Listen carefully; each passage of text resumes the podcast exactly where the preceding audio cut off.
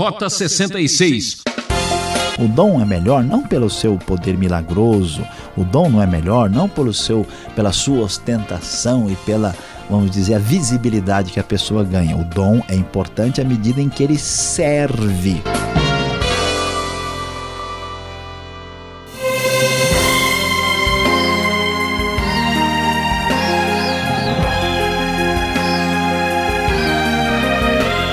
Ouvinte Transmundial, a partir de agora, muita informação, reflexão e devoção na trilha Rota 66. A série Cartas está apresentando 1 Coríntios, que vai chegando nos momentos decisivos.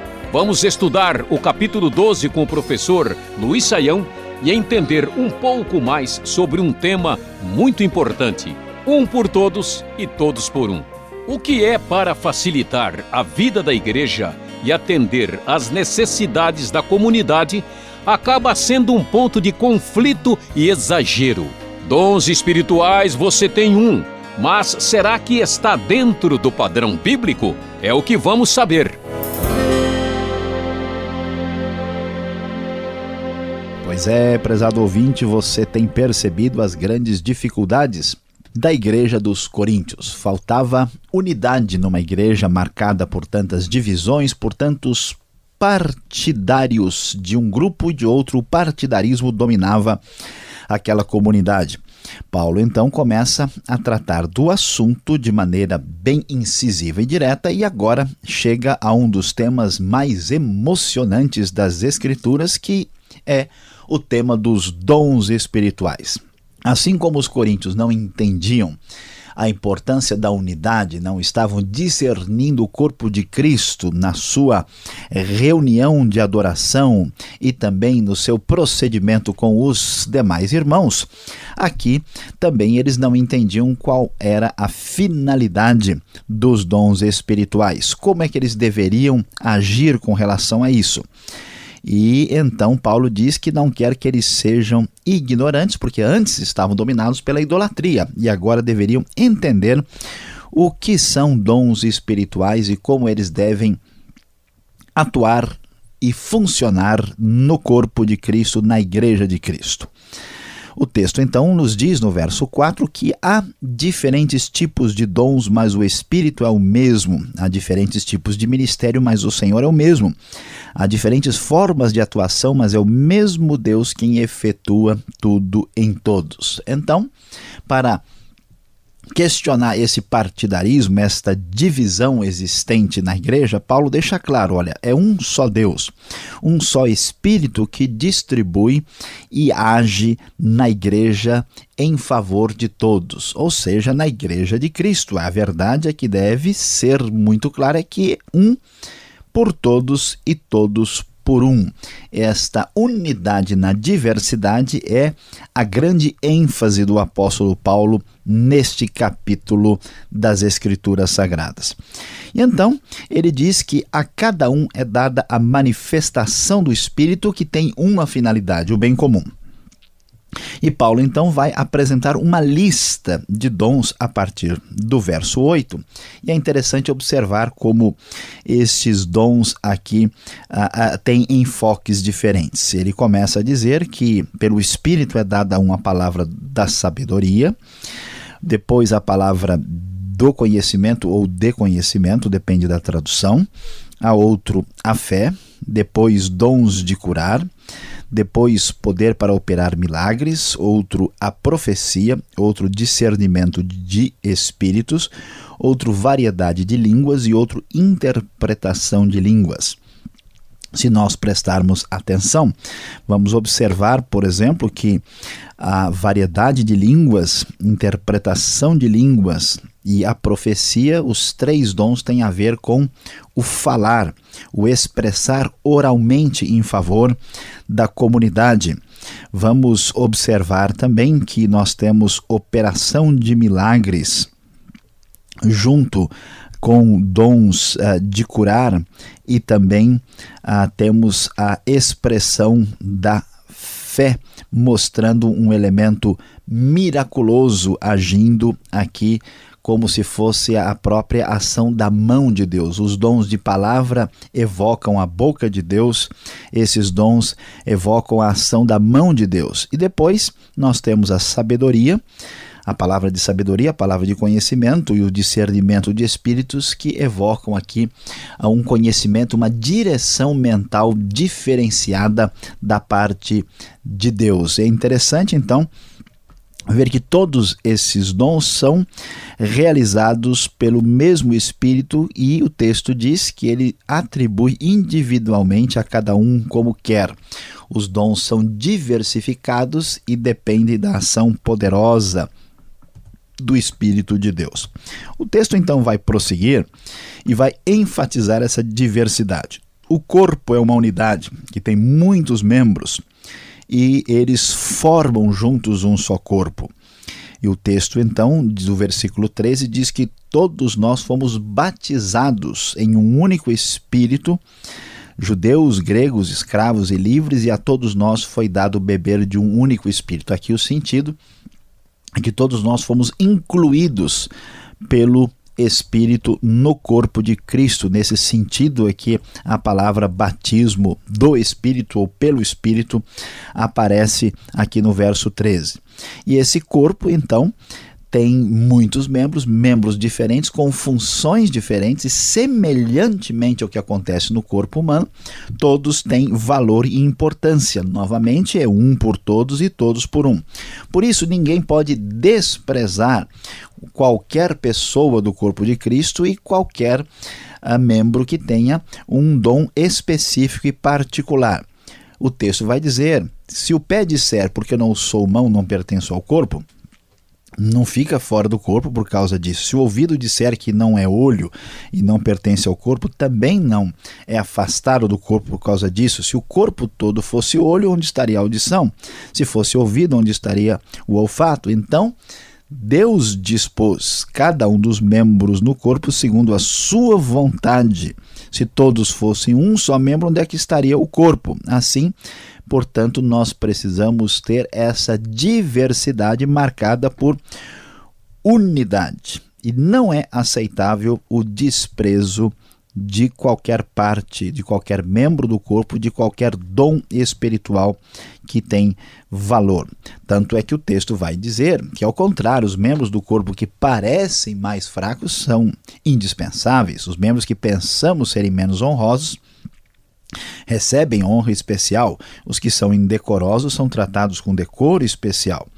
Enquanto os que em nós são decorosos não precisam de tra ser tratados de maneira especial, mas Deus estruturou o corpo dando maior honra aos membros que dela tinham falta a fim de que não haja divisão no corpo e que todos os membros tenham igual cuidado uns pelos outros. Verdadeira espiritualidade, prezado ouvinte, é demonstrada pela nossa capacidade de unidade, de alteridade, de relacionamento com as pessoas diferentes em favor do corpo de Cristo. Quando o membro sofre, todos sofrem com ele. Quando o membro é honrado, todos se alegram com ele. E então o texto vai prosseguir dizendo: Ora, vocês são o corpo de Cristo. E cada um de vocês individualmente é membro desse corpo. Assim, na igreja, Deus estabeleceu várias pessoas. Em primeiro lugar, aparecem os apóstolos, verso 28. Em segundo lugar, profetas. Em terceiro lugar, mestres. Depois, os que realizam milagres, os que têm dons de curar e os que têm dom de prestar ajuda e os que têm dons de administração e os que falam diversas línguas. Os dons aparecem em termos de uma lista com uma prioridade aparentemente estruturada a partir do benefício para o próprio corpo, mas mostrando a diversidade dos dons úteis no corpo de Cristo. E nós não podemos desprezar os dons e nem valorizar excessivamente alguns. Por isso, Paulo vai dizer: são todos apóstolos? São todos profetas? Têm todos o dom de realizar milagres? Têm todos o dom de curar? Falam todos em línguas? Todos interpretam? Entretanto, busquem com dedicação os melhores dons e depois Paulo passará a indicar um caminho mais excelente, falando do amor no capítulo 13. Meu prezado ouvinte, a grande verdade é que devemos entender o que é a igreja, entender qual é o nosso papel e você, particularmente, tem a responsabilidade de descobrir o seu espaço, seu lugar no corpo de Cristo. Um por todos e todos por um. Sim, mas o que é que eu vou fazer por todos? É claro que cada um de nós deve servir a Deus por meio do dom que Deus me deu. E algumas dicas importantes devem ser consideradas aqui. É claro que o seu dom espiritual tem relação com aquilo que você já é como pessoa, como personalidade, porque afinal de contas o Deus da nossa salvação é o Deus da nossa criação, o Deus que nos formou antes mesmo de nascermos neste mundo. Portanto, nós devemos entender, uma boa dica é fazer um teste e perceber qual é a nossa capacidade. E mesmo que nós tenhamos talvez mais de um dom, alguns dons, certamente um deles mexe com o nosso coração, atinge a nossa alma em cheiro e nós nos sentimos realizados ao praticá-lo. Portanto, é importante que a gente descubra como servir a Deus no corpo de Cristo, trabalhando pela unidade no meio da diversidade. Uma vez que é, reconheçamos o nosso dom e vejamos qual é o dom que realmente nos motiva, nós devemos desenvolver esse dom e servir a Deus na comunidade da fé. O crescimento da igreja, a obra da propagação do evangelho, a expansão do reino de Deus, certamente será mais eficiente certamente fará mais diferença no nosso mundo necessitado quando cada cristão, em vez de divisão, em vez de brigar, de arrumar confusão e de pensar como alguns pensam, né, um por todos e todos por mim, pensar diferentemente que um por todos e todos por um, encontrando o seu dom, desenvolvendo a sua capacidade para servir a Deus e a igreja com toda dedicação e com toda humildade.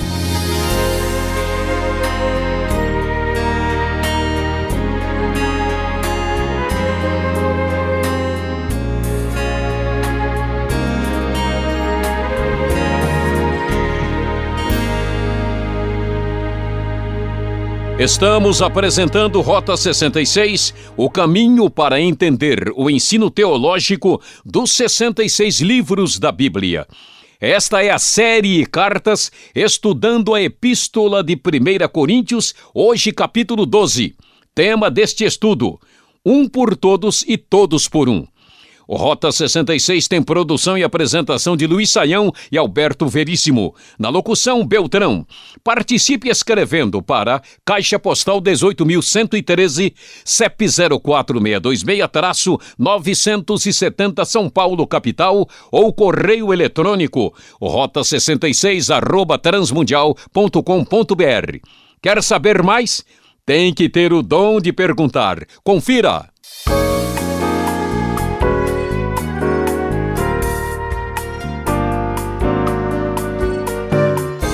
Agora o assunto vai esquentar com as perguntas aqui no Rota 66, primeira carta de Paulo aos Coríntios, capítulo 12.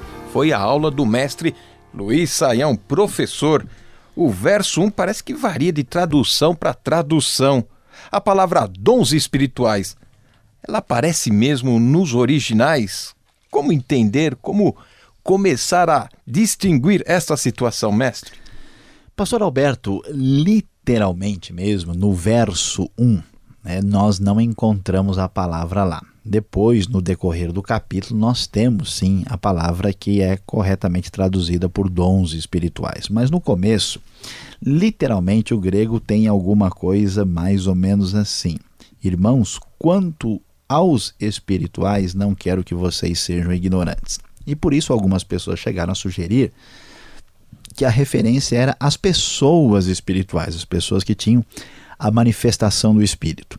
Mas todo o contexto do capítulo, a referência aos dons, parece sugerir que de fato existe aí o que a gente chama de uma elipse, né? Não aparece a palavra literalmente, mas é claro que o sentido é esse. Na, vamos dizer assim, na pior das hipóteses, são as pessoas que têm dons espirituais. Portanto, mesmo que haja variação de tradução ou variação de notas eh, de rodapé explicativas, no fundo não muda nada. O assunto do capítulo continua sendo os dons espirituais uh, que acontecem pela ação do Espírito de Deus. Esta igreja aqui de Coríntios dava muitos problemas e dores de cabeça a Paulo.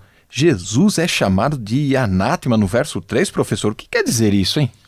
É, bom, em primeiro lugar é importante traduzir esse anátema. Muita gente talvez imagine que algum produto aí que, que está aparecendo que ninguém conhece, mas a palavra quer dizer amaldiçoado. Né? Então, o que, que o texto de fato é, quer dizer? A gente pode olhar o texto da NVI e deixar claro. Por isso, eles afirmam que ninguém que fala pelo Espírito de Deus diz Jesus seja amaldiçoado, e ninguém pode dizer Jesus é Senhor a não ser pelo Espírito Santo. Paulo está aqui combatendo né, o, o, o, paganismo, a idolatria anterior, dizendo antes vocês viviam nesta vida e agora vocês devem enfatizar esta unidade, ou seja, todo mundo que está dizendo Jesus é Senhor deve estar unido. Né? Ninguém diz isso a não ser pelo Espírito de Deus.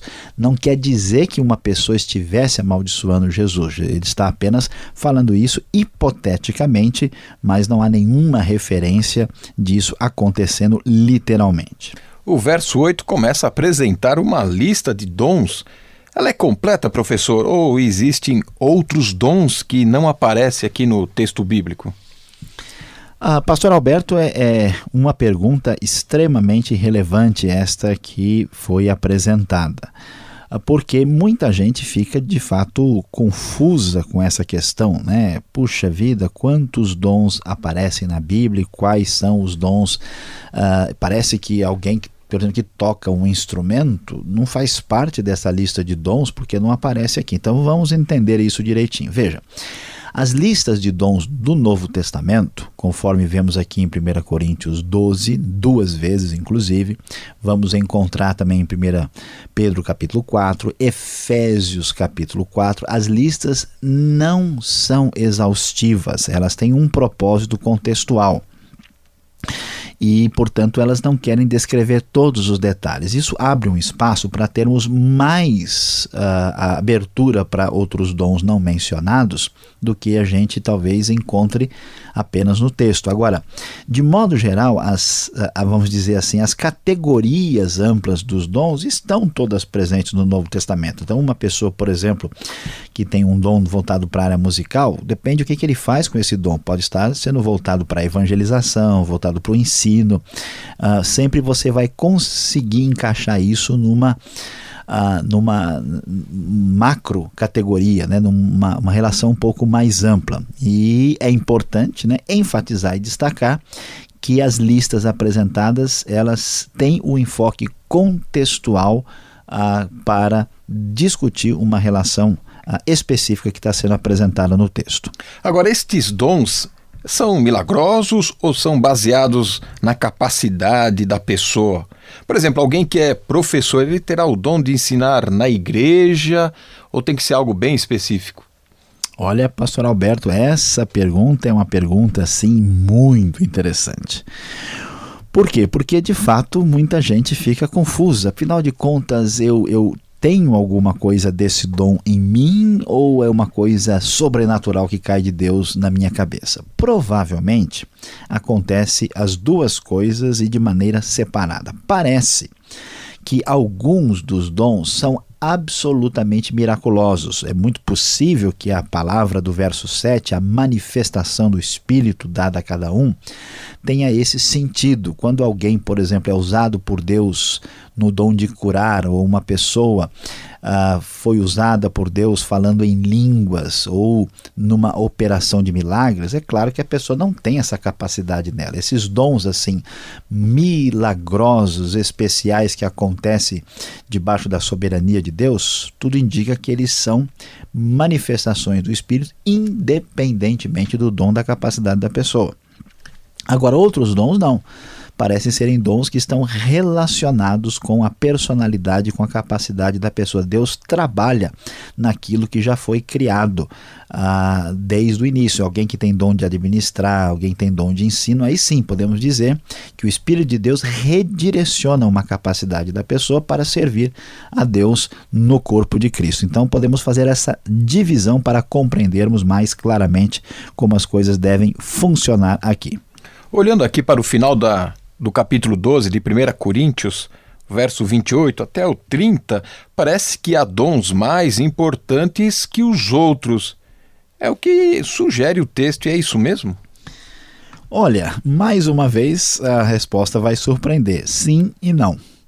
Por quê? Porque de fato o texto fala explicitamente no verso 28 que você mencionou: Deus estabeleceu primeiramente apóstolos, segundo lugar profetas, em terceiro lugar mestres. Esses três parecem ter uma importância mais significativa.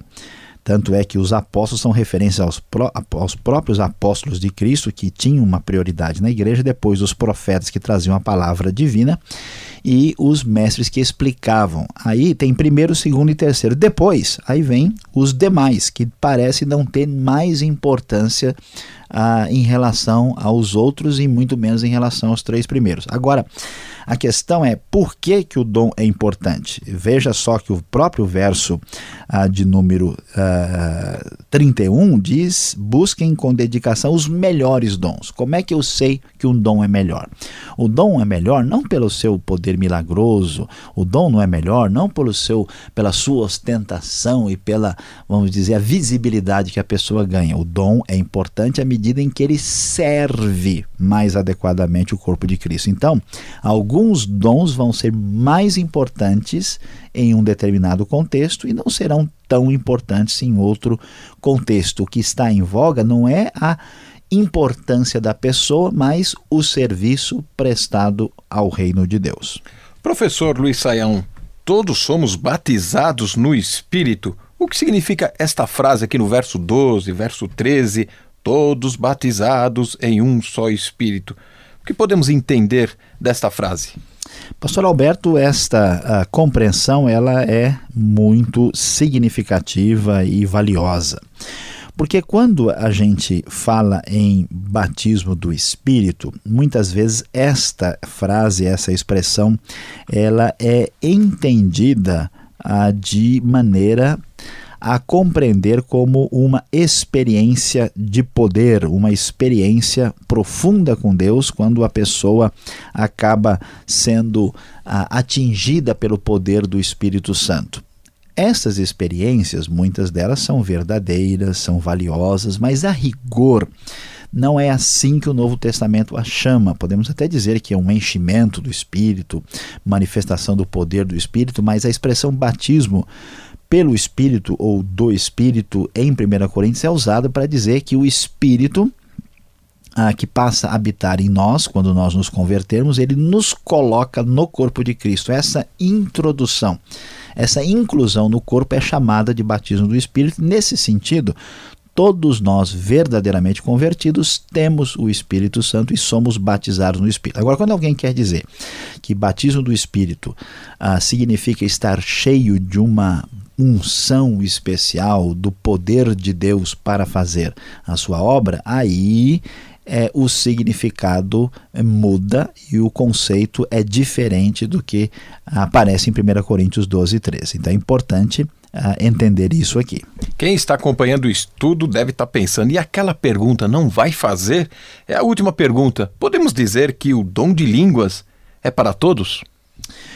Pois é, pastor Alberto, o dom de línguas mencionado aqui, a verdade é que ele não é para todos. Porque as perguntas que aparecem aqui no capítulo 12, elas trazem necessariamente respostas negativas. Ele Paulo pergunta: todos têm o dom de milagres? Todos são mestres? Todos têm os dons de curar? Claro que a resposta é não. E ele diz: falam todos em línguas? A resposta é não. Mesmo algumas comunidades cristãs que valorizam o dom de línguas, elas sabem muito bem que às vezes isso pode marcar uma experiência profunda da pessoa com Deus, mas na prática nem todos os cristãos consagrados falam em línguas. As línguas vão ser discutidas com detalhes no capítulo 14, mas nós não podemos medir a espiritualidade de ninguém, nem exigir que a pessoa espiritual fale em línguas, porque este não é o ensino do Novo Testamento em 1 Coríntios 12 e inclusive nem é também no capítulo 14. Muito bem, vamos agora à conclusão. Todos ouvindo um.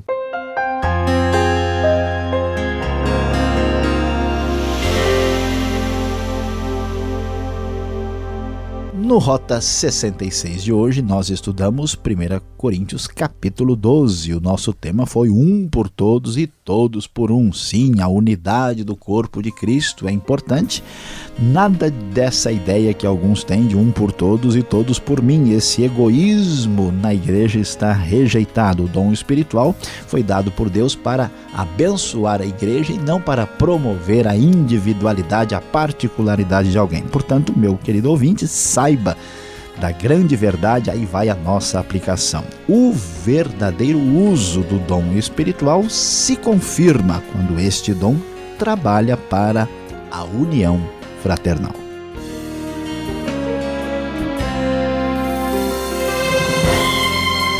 Desta forma, encerramos mais um programa Rota 66, que volta nesta mesma emissora e horário.